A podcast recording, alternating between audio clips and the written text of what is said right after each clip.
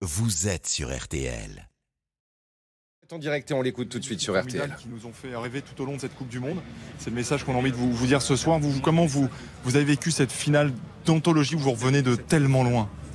Ouais, on revient de nulle part, mais à la limite, euh, vaut mieux perdre 2 ou 3-0, puis il n'y a rien à dire. L'adversaire est supérieur, ce qui a été le cas, parce qu'on a fait un non-match pendant, euh, pendant une heure, euh, et après, euh, avec de la qualité, mais aussi euh, beaucoup de, de courage, de mental, de renverser euh, une situation euh, qui était très compromise. Et, et ça a continué jusqu'au bout en ayant euh, cette balle de Coupe du Monde euh, au, au bout du pied de, de Colomwani.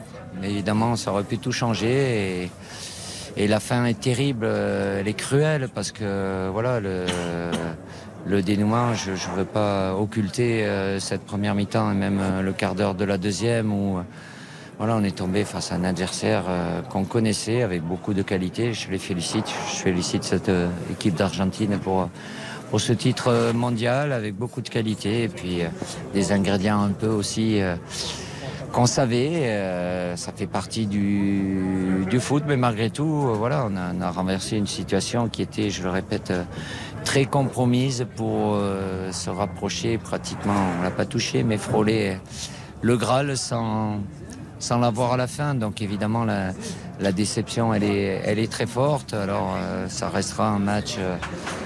une finale fantastique de par le scénario, mais on n'est pas du bon côté à l'arrivée, donc euh, évidemment, euh, cette, euh, cette déception, elle prend le pas sur tout, même si avec le recul et, tout ce qui s'est passé avant, pendant,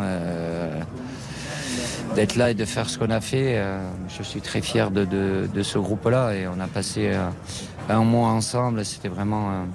un pur bonheur d'être avec eux euh, et de faire en sorte qu'on soit là ce soir. Mais euh, aujourd'hui, malheureusement, je le répète, la, la- la- la déception euh, est tellement forte qu'elle prend le pas sur tout. Comment vous expliquez le début Comment vous expliquez le début, Oh, l'heure vous, vous en donnerez des explications après. On n'y était pas pour différentes raisons, collectivement, individuellement.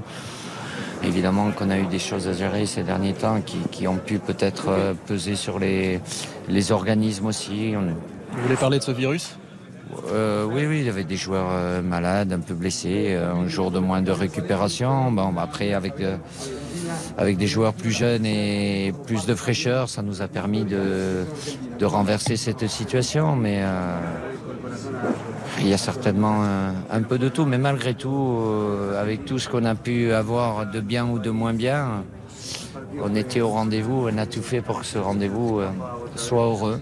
Didier, beaucoup de Français veulent que vous restiez à la tête de cette sélection. Est-ce que votre décision est déjà prise et est-ce que le résultat de, de ce soir peut influer sur euh, cette décision? Le président Emmanuel Macron aussi a demandé à ce que vous restiez en poste.